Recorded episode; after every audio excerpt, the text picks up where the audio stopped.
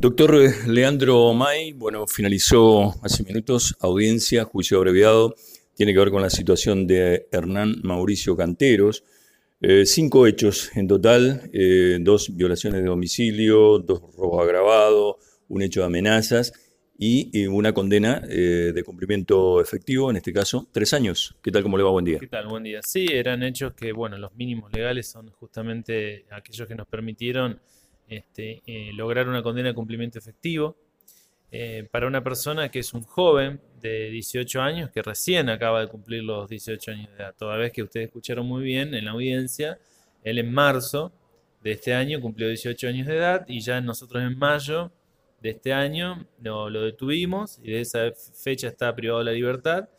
Eh, las investigaciones avanzaron prontamente porque ya el acuerdo lo habíamos presentado hace bastante tiempo a la fecha y logramos la primera condena para una persona que entendemos que este, había cometido una serie de hechos siendo mayor que ameritaban que en definitiva se, resuelvan estos conflictos penales, por supuesto siempre escuchando a la víctima.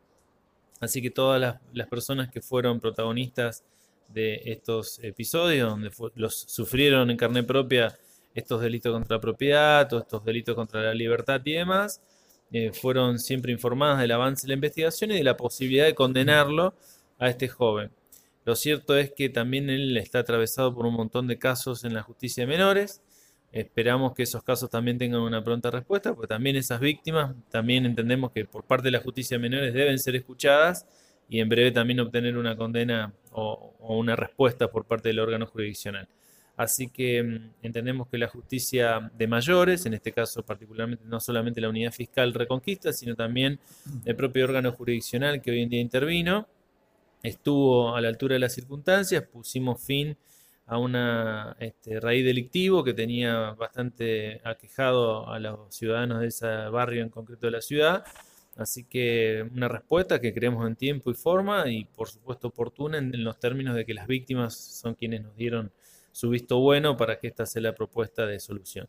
Así que mm, desde ese punto de vista la Fiscalía está eh, satisfecha en términos de que, bueno, las víctimas son aquellas que pudieron rápidamente obtener una respuesta por parte del sistema penal.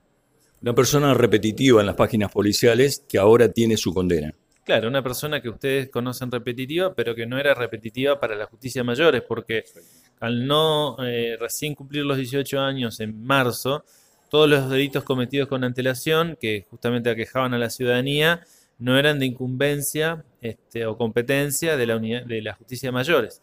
Lo quedaban todas en concreto abarcadas en la justicia de menores y bueno, este, entendemos que también esas causas seguramente deben tener buen este, material, desconocemos, ¿no? pero creemos que conforme lo trabaja por lo general la policía deben tener alguna buena tasa de proyección de condena Así que entendemos que se seguirán trabajando por parte de ese eh, órgano jurisdiccional.